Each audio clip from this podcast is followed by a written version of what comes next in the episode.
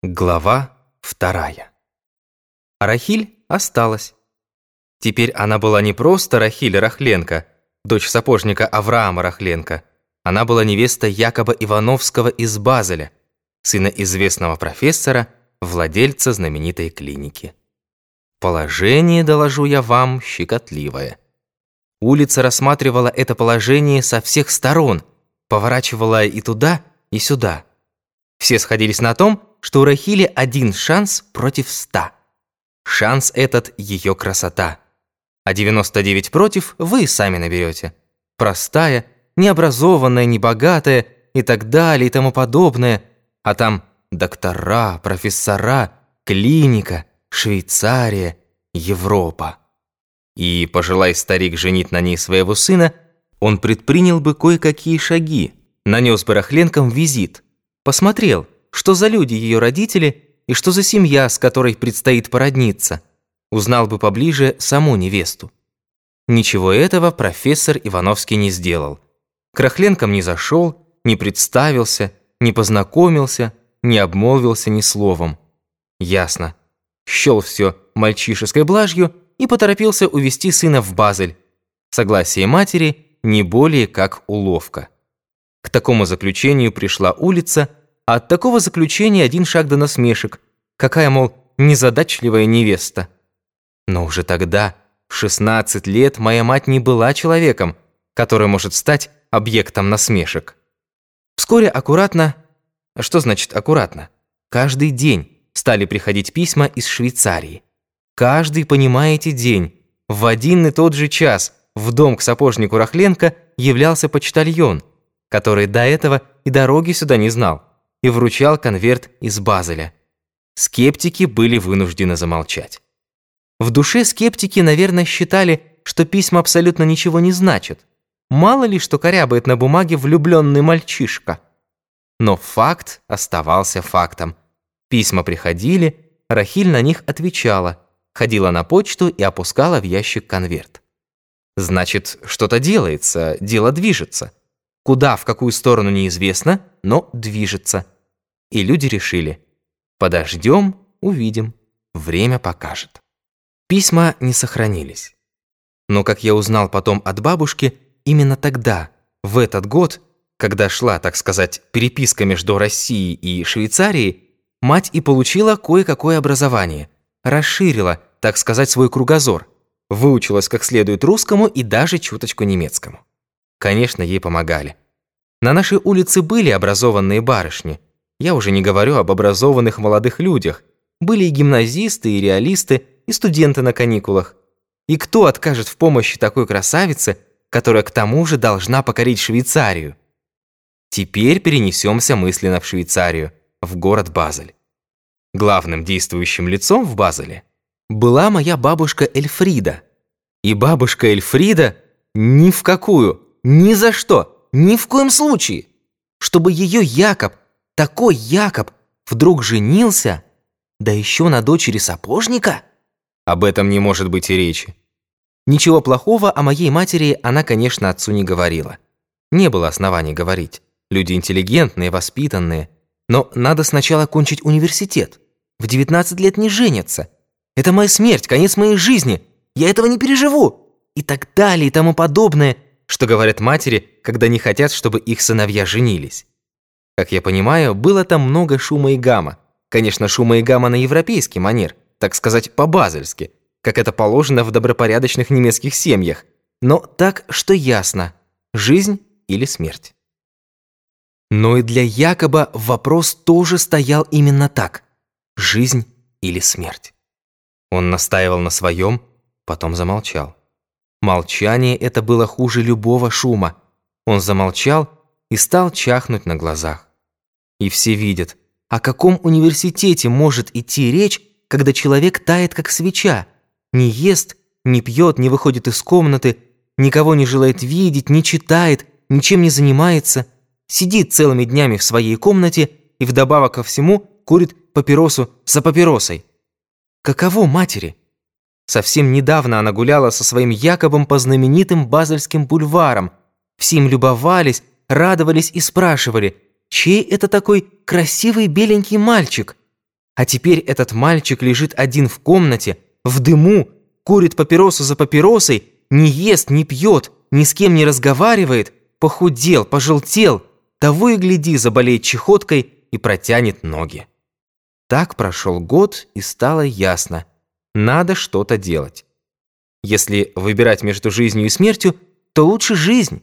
И вот ровно через год, в том же июле месяце, в наш город направляется делегация.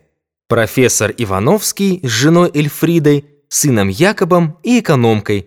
Женщина, которая прислуживала бабушке Эльфриде, доверенное лицо. Ей предстояло все выяснить, выявить, так сказать, подноготную. Потому что такой даме, как бабушка, не пристало самой разузнавать и расспрашивать. А ехала она не за тем, чтобы женить Якоба, а чтобы расстроить свадьбу. Однако тем временем другая сторона тоже подготовилась. Под другой стороной я вовсе не имею в виду семью Рахили. Должен вам сказать, что дедушка мой, Рахленко, отец Рахили, хотя и был сапожник, но был один из самых уважаемых горожан, а может быть и самый уважаемый.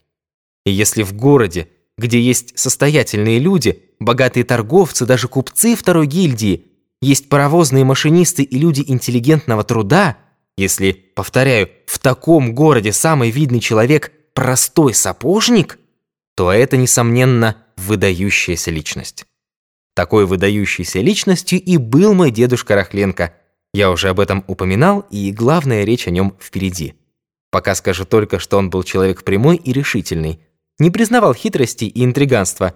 Хочешь женить своего сына на моей дочери? Жени. Бери такой, какая она есть. А какая она есть, сам видишь. Не хочешь? Не жени. Другой она не будет. И я сам и мой дом тоже другими не будут. Так что родители Рахили спокойно дожидались приезда Ивановских. Готовились не они, готовилась улица, готовился город. Готовились студенты, приехавшие на каникулы, гимназисты и реалисты, учителя и дантисты, вся, в общем, интеллигенция, и простые люди сапожного цеха, и соседи. Все были на стороне Рахили и Якоба, все хотели им счастья и благополучия. Вы спросите, почему? Я вам отвечу. Рахиль и Якоб любили друг друга, а любовь покоряет мир. И хотя ни сама Рахиль, ни ее родители не собирались устраивать потемкинские деревни, не хотели показухи, как теперь говорят, но город был взбудоражен, и как только стало известно, что летом Ивановские приедут, то, само собой, на Рахиле появились модные туфли-лодочки на высоком каблуке. Понятно, отец-сапожник. Появилось новое платье, появилась и шляпка от лучшей модистки, как полагалось в те времена.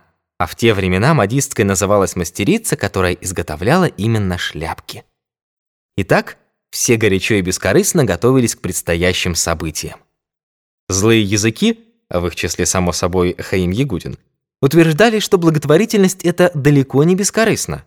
Если Рахиль выйдет замуж за сына Ивановского, профессора, владельца лучшей в мире клиники, то все расходы и благодеяния окупятся с лихвой. Но злые языки найдутся всегда и всюду. Что касается Хаима Ягудина, то всем было ясно. Обижен на старика Ивановского за то, что тот не захотел воспользоваться его парфюмерией. И рассудите сами, какая корысть студентам, гимназистам и гимназисткам заниматься с Рахилью русским и немецким, географией и историей и прививать ей светские манеры? Они знали, что ничего с этого не будут иметь, не хотели ничего иметь и не собирались ничего иметь. И вот швейцарцы прибыли и остановились в гостинице, где их торжественно встретила пани Янжвецкая и объявила, что рада приветствовать столь высоких гостей в своем отеле – она отвела им под апартаменты верхний этаж и приставила к ним горничную, Параську и официанта Тимофея, которого для такого случая обредили в черный костюм с бабочкой, как в лучших отелях Варшавы, по выражению пани Янжвецкой.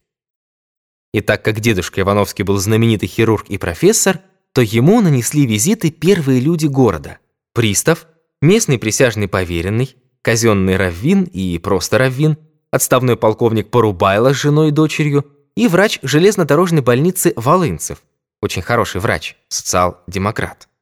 Словом, город встретил гостей по первому разряду, только что молебствия не было. Но молебствие бывает только по случаю прибытия государя-императора, а, как вы понимаете, прибыл все же не он. Конечно, такую встречу можно объяснить знатностью гостей. Нельзя не посмотреть на самого знаменитого в Европе, а то и во всем мире профессора. Но поверьте, в основе лежал интерес к этой романтической истории.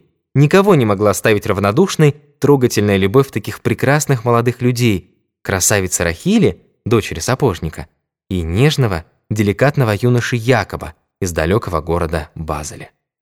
Итак, визиты. Ивановские к Рахленкам, Рахленки к Ивановским. Экономка шныряет по городу, узнает, выпытывает.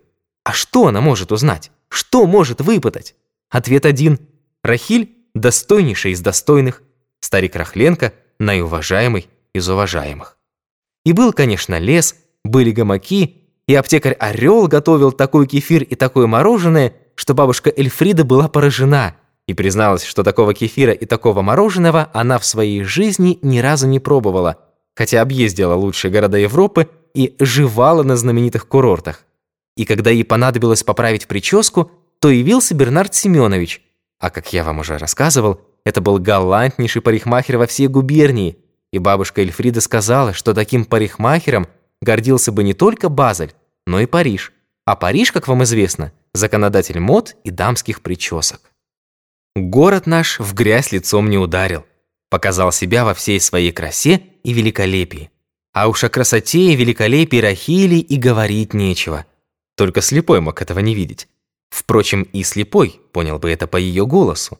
Такой у нее был прекрасный, исключительный мелодичный голос. И отдавая дань уму моей матери, надо сказать, что вела она себя с Ивановскими идеально. В том смысле, что запрятала подальше свою дерзость и строптивость. Возможно, она оробела перед такими знатными господами, перед этим парадом. Возможно, не знаю. Но факт тот, что перед бабушкой Эльфридой предстала тихая, скромная красавица Рахиль. А в том, что она не белоручка, а работящая девушка, сознающая свой долг и свои обязанности, в этом, конечно, бабушка быстро разобралась. Казалось, сопротивление бабушки сломлено, и дело идет к венцу. Но тут вдруг неожиданно бабушка выдвинула тяжелую артиллерию. Оказывается, бабушка не еврейка, а швейцарка немецкого происхождения. И когда дедушка на ней женился, то перешел в протестанство, не то в лютеранство, не то в кальвинизм, и сыновья их тоже протестанты, лютеране и кальвинисты, и мой отец Якоб, наполовину немец, и тоже лютеранин. И выходит и я, ваш покорный слуга, на одну четверть немец. Так вот, поскольку Якоб протестант, лютеранин и кальвинист, то бабушка ставит условием, чтобы Рахиль тоже приняла протестанство, лютеранство и кальвинизм, и чтобы они венчались в Базеле. Гром среди белого дня. Протестант, лютеранин, кальвинист. Про такое здесь и не слыхивали. Православный, католик – это у нас знали. Но кальвинист, протестант. Ни в какого бога я не верил и не верю. Русский, еврей, белорус – для меня нет разницы. Советская власть воспитала меня интернационалистом. Моя супруга, Галина Николаевна, русская. Мы живем с ней 30 лет, и у нас три сына, отличные парни. И хотя они записаны евреями, но они знают не еврейский язык, а русский. Родились в России, женаты на русских, и мои внуки, значит, русские. И у всех у нас родина – советская Россия. Но, с другой стороны, я скажу вам так. Человек может верить в Бога, может и не верить. Можно обрести веру и можно потерять ее. Но для истинно верующего Бог один, тот, которого он носит в своем сердце. И уж если ты хочешь верить, то разделяй ту веру, в которой ты родился. Менять веру ради личного интереса некрасиво. Вера не перчатка. Стянул с руки одну, натянул другую. И вот моя мать Рахиль, которая, между прочим, тоже в Бога не верила, должна перейти в лютеранство ради своего интереса. Что? Любовь выше? Правильно, согласен. Так моя мать и поставила вопрос. Она сказала Якобу, «Раз мы должны через это пройти, и раз я еврейка на сто процентов, а ты на пятьдесят, то возвращайся в веру своих отцов и дедов». Логично. Сто процентов больше, чем пятьдесят. И дедушка Рахленко, и бабушка Рахленко сказали – чтобы наша дочь перешла в какое-то там лютеранство и протестанство? Ни за что. Такого позора на свою голову мы не примем. Не забывайте, что все это происходило до революции, в 1910 году. Религиозные предрассудки были сильны, тем более в маленьком городке на Украине. И Рахленков можно понять.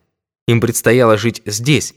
И вот, пожалуйста, дочь перешла в лютеранство, даже не просто в лютеранство, а в какую-то его швейцарскую разновидность. Больше всего я виню дедушку Ивановского. В свой первый приезд он скрыл свое лютеранство. И тогда многих удивило, почему он не пошел в синагогу, где ему было отведено почетное место у восточной стены. Удивило, но как-то не зафиксировалось. Тем более, что старик через синагогу сделал богатые пожертвования на бедных. Но надо было говорить на чистоту. Так, мол, и так, мы протестанты, лютеране-кальвинисты, реформисты. Но ему было, наверное, стыдно сознаться, что он отрекся от своей веры. И он промолчал. И вот открылось через год, когда все шло к своему завершению, когда машина катилась на полной скорости к финишу. И протестанство, и лютеранство как бревно на дороге. А когда машина на всем ходу налетает на бревно, то она опрокидывается. И пассажирам, знаете ли, не сладко. И тут бабушка Эльфрида выпускает второй снаряд. После свадьбы молодые должны навсегда остаться в Швейцарии. Там дом, там гнездо, там университет, там клиника. В общем, Рахиль должна навсегда порвать со своим корнем, перейти в немецкую веру, уехать со своей родины, расстаться с родителями. Мало того, опозорить их. Рахиль стояла как стена. Ни в какую Швейцарию она не поедет, ей здесь хорошо. А уж про лютеранство и говорить нечего. Тем более она в Бога не верила, и как, спрашивается, могла она верить в Бога, если целый год ее опекали студенты, гимназисты и реалисты, вольнодумцы, марксисты, социал-демократы и бундовцы. И Якоб, мой будущий отец, тоже не был такой уж набожный протестант. Ему на все это было ровным счетом наплевать. Ему нужна была Рахиль. Вот кто ему был нужен. И будь она мусульманкой, буддисткой или огнепоклонницей, он с удовольствием стал бы мусульманином, буддистом и огнепоклонником, лишь бы Рахиль стала его женой. Не знаю, как долго длилась эта баталия, но все закончилось соглашением. Венчаются они здесь, а после свадьбы уезжают в Швейцарию. В этом Рахиле пришлось уступить. Жена должна следовать за мужем, а не наоборот. Конечно, такая комбинация стоила денег. Мой отец оказался, извините за выражение, необрезанным, и венчать его Раввин не имел права. Но в ход пошли липовые медицинские справки и тому подобное, ибо, как говорится, на земле весь род людской чтит один кумир священный. Все сладилось. Свадьба была на весь город. После венчания молодые шли из синагоги пешком, Вокруг них люди пели, танцевали, веселились, оркестр играл марши и танцы, город ликовал. После свадьбы Рахиль и Якоб вместе со стариками Ивановскими и экономкой укатили в Швейцарию, а в нашем городе остались печали, восторги, толки и пересуды. Вопрос этот обсуждался, конечно, и в парикмахерской у Бернарда Семеновича. И, само собой разумеется, главное слово принадлежало Хаиму Ягудину. И вот, Хаим Ягудин объявляет, что вся возня вокруг этой истории не стоит выеденного яйца, не стоит ломаного гроша, буря в стакане воды. То есть, сама по себе история вовсе не буря в стакане воды, но совсем не с той стороны, с какой ее видят, толкуют и обсуждают невежды, именующие себя учеными и мудрецами, а на самом деле ничего кроме Торы в своей жизни не видавшие – и на толковании Торы свихнувший себе мозги. «Что предосудительного в том, что мать Якоба немка и лютеранка?» – вопрошал Хаим Ягудин. «Абсолютно ничего предосудительного в этом нет и быть не может», – утверждает он, Хаим Ягудин. «И тому, кто попробует ему возразить, он набьет морду. И его за это не накажут, а наоборот наградят. Потому что супруга ныне благополучно царствующего государя-императора, ее императорское величество Александра Федоровна – тоже немка, из Гессена. И мать государя-императора, то есть супруга почившего в бозе государя-императора Александра III, ныне вдовствующая императрица Мария Федоровна, родом из Дании, то есть фактически тоже немка. А Екатерина II Великая была и вовсе чистокровной немкой. Но невежи-талмудисты ничего этого не знают. И вообще о том, что произошло за последние две тысячи лет, понятия не имеют. И если они краем уха что-то и слыхали о Екатерине II, то только потому, что ее августейшее лицо изображено на 100-рублевых кредитных билетах. Но самих 100 рублевок они опять же не видели. Жили, живут и будут жить на медные деньги. Скоты, тупицы, хамы. Немцы ничуть не хуже евреев, а наоборот лучше. У него, у Хаима, командир полка был его высокоблагородие барон Танхенгаузен, родом из немцев. Герой, рубака.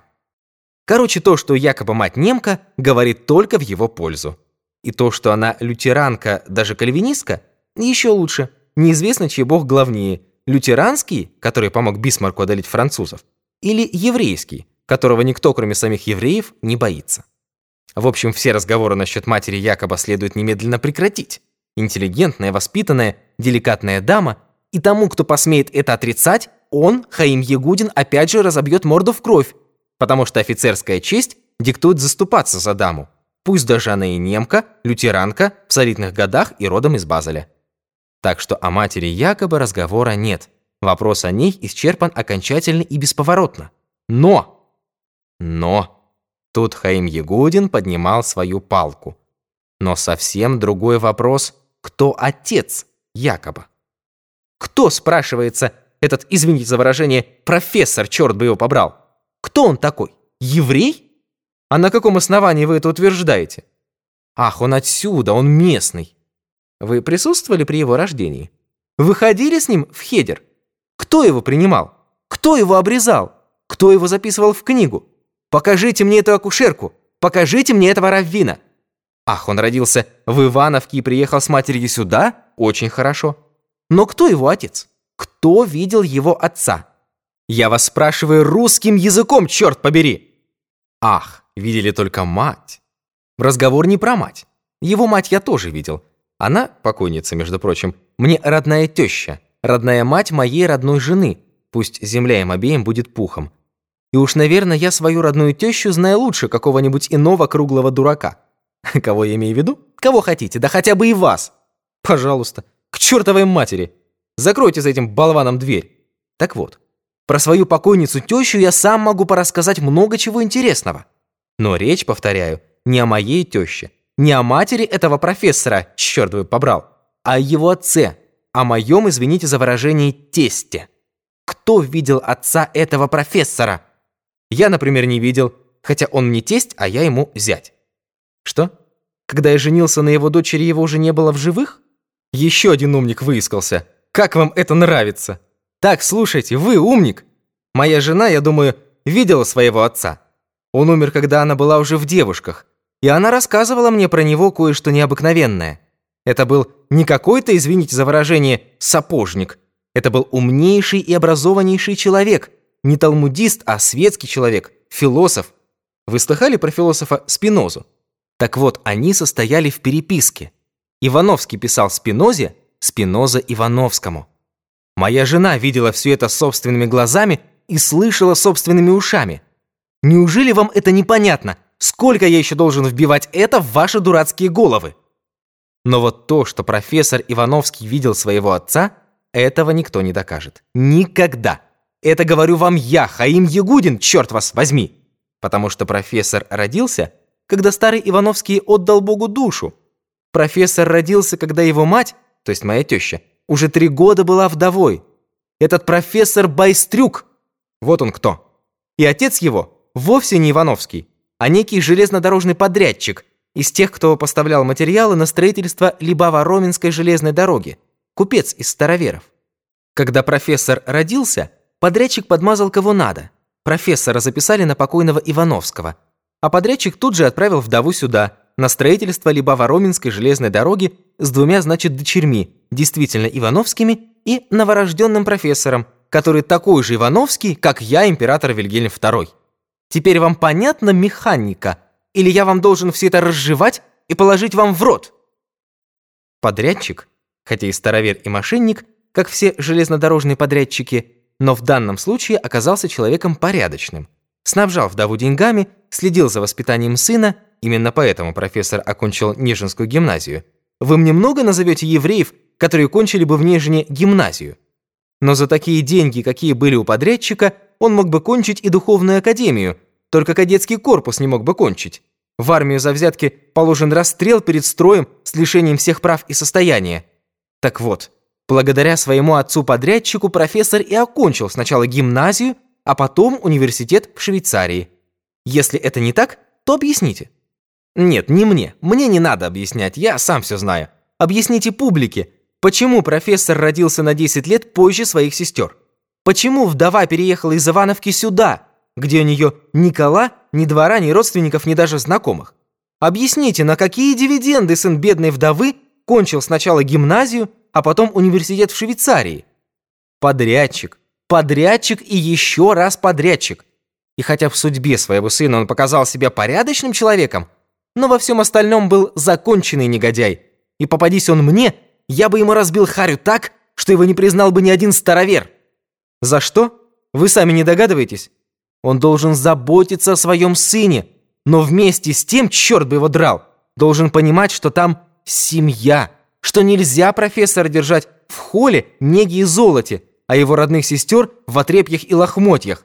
Нельзя, чтобы профессор ел булку с маслом, а его сестры одну картошку. Ведь он, сукин сын, не позволял вдове и копейки тратить на дочерей. Все профессору, все для профессора. Его сестры выросли безо всякого образования, бедные беспреданницы. И на одной из них он, Хаим Ягудин, и женился из чистого благородства, чтобы восстановить попранную справедливость. Что же касается приданого, то для него, Хаима Ягудина, деньги, тьфу. Для российской армии унтер-офицера деньги, тьфу. Унтер-офицер российской армии может за карточным столом оставить не только приданные своей жены, но и все свои родовые поместья и капиталы, потому что для офицера деньги – тьфу. В общем, он, Хаим Ягудин, искал для жизни не деньги, а человека и нашел его в лице своей покойной жены, которую уважал, когда и бог всем женам.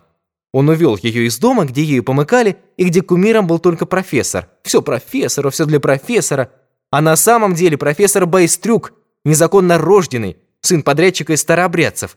И выходит Якоб, жених Рахили Рахленко, сын Байстрюка. И если в нем есть еврейская кровь, то на 25%, остальное немецкое и русское. Между прочим, ничего особенного он, Хаим Ягудин, в этом не видит.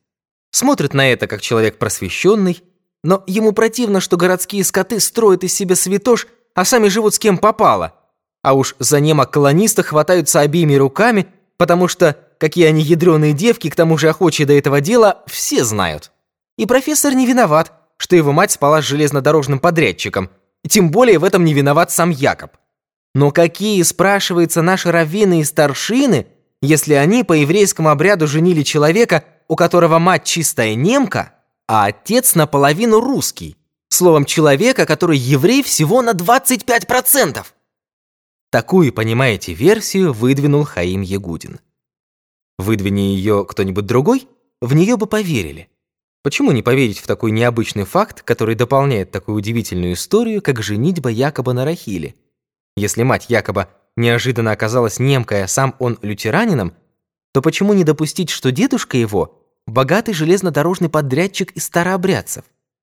В такой ситуации, объяви кто-нибудь отца Якоба кабардинцем или чеченцем – в это тоже поверили бы. Слишком необычной была вся история. И некоторые старики и старухи подтверждали, что старый Ивановский из Ивановки был действительно человек-ученый. А когда человек-ученый все время смотрит в книгу, то куда, спрашивается, смотреть его жене? Жене остается смотреть направо и смотреть налево. И мамаша профессора, еще живя в Ивановке, очень, между прочим, часто посматривала направо и налево, а вдовев и вовсе стала, что называется, веселой вдовой, и носила на шее массивную золотую цепь с золотым медальоном. А что было в медальоне, никто не знает. Медальона она никогда не открывала. Может, там был чей-то портрет. И кто знает, возможно, портрет подрядчика. К тому же многие помнят, что здесь творилось, когда строились Либо-Воронинская и Киево-Воронежская железные дороги. Они пересекались в Бахмаче. Народу понаехала тьма. И просто мужики, и техники, и инженеры, и подрядчики, и купцы, и поставщики, и агенты, и кассиры, все с деньгами, рвутся до женщин, пьют, гуляют, и кругом трактиры, заезжие дома и кабаки, ну а там, где спрос, там и предложение. Но все это с одной стороны. С другой же стороны, все знали Хаима Ягудина как краснобая, хвостуна и враля, способного выдумать любую историю. И все знали, что он обижен на профессора Ивановского за свой одеколон. Все знали, что он завидует старику Рахленко, отцу Рахиле. Почему завидует, вы узнаете позже. И что за человек Хаим Ягудин тоже все знали. Настоящий человек не позволит себе говорить такое про свою тещу и своего Шурина. И все знали, что Хаим Ягудин взял жену вовсе не беспреданницей, а получил за ней дом, тот самый, о котором я вам рассказывал, и фруктовую лавку, которой кормилась семья, пока не умерла жена. И Хаим эту лавку продал, потому что не мог же он, унтер-офицер российской армии, продавать фрукты местным скотам и хамам. Были и другие несуразности в рассказе Хаима, и были старики, твердо стоявшие на том, что профессор никто иной, как сын Ивановского из Ивановки, который был не только ученым, но и деловым человеком, лесозаготовителем, поставлял, между прочим, лес на шпалопропиточный завод и, будучи связанным со строительством дороги, перебрался сюда, правда, вскоре умер. Но переехали Ивановские уже с мальчиком-профессором, так что ни о каком старообрядце не может быть и речи. И старик Ивановский был человек состоятельный и сумел дать сыну образование. У него для этого были свои деньги. В деньгах подрядчика-старовера он не нуждался. Что касается Спинозы, то действительно, говорили старики, какая-то история со Спинозой была. Некоего Баруха Спинозу отлучили от синагоги за вольнодумство, а старик Ивановский, как человек образованный, послал по этому поводу телеграмму с протестом. Куда? Известно куда. В Вильно. То, что Спиноза жил на 200 лет раньше Ивановского, к тому же не в Вильно, а в Амстердаме, никого не смущало. В подобные тонкости наши старики не вдавались. Телеграмма так телеграмма. Но разве это доказывает, что профессор Ивановский – байстрюк? Словом, приводились всякие доводы против версии Хаима Ягудина. И все знали, что за человек Хаим Ягудин и держали сторону Рахили и Якоба. Но были, повторяю, завистники и недоброжелатели, которые использовали легенду Хаима для своих ябед, кляус и доносов, которые они посылали в Чернигов и даже в Петербург, в Сенат, по поводу незаконного венчания по иудейскому обряду лютеранина Якоба Ивановского с еврейкой Рахилью Рахленко. Однако царская бюрократическая машина катилась медленно, и пока писались, отсылались, рассматривались эти ябеды, делались запросы, посылались ответы, а на ответы новые запросы. Пока все это крутилось и раскручивалось, шло время, а время, оно летит быстро. Началась Первая мировая война, потом революция. И перед лицом таких великих событий никто уже не интересовался, сделали обрезание Якобу Ивановскому или не сделали. Великая история заслонила маленькую историю. Хотя такие маленькие истории – Миллионы таких вот маленьких историй, может быть, и составляют главную историю человечества.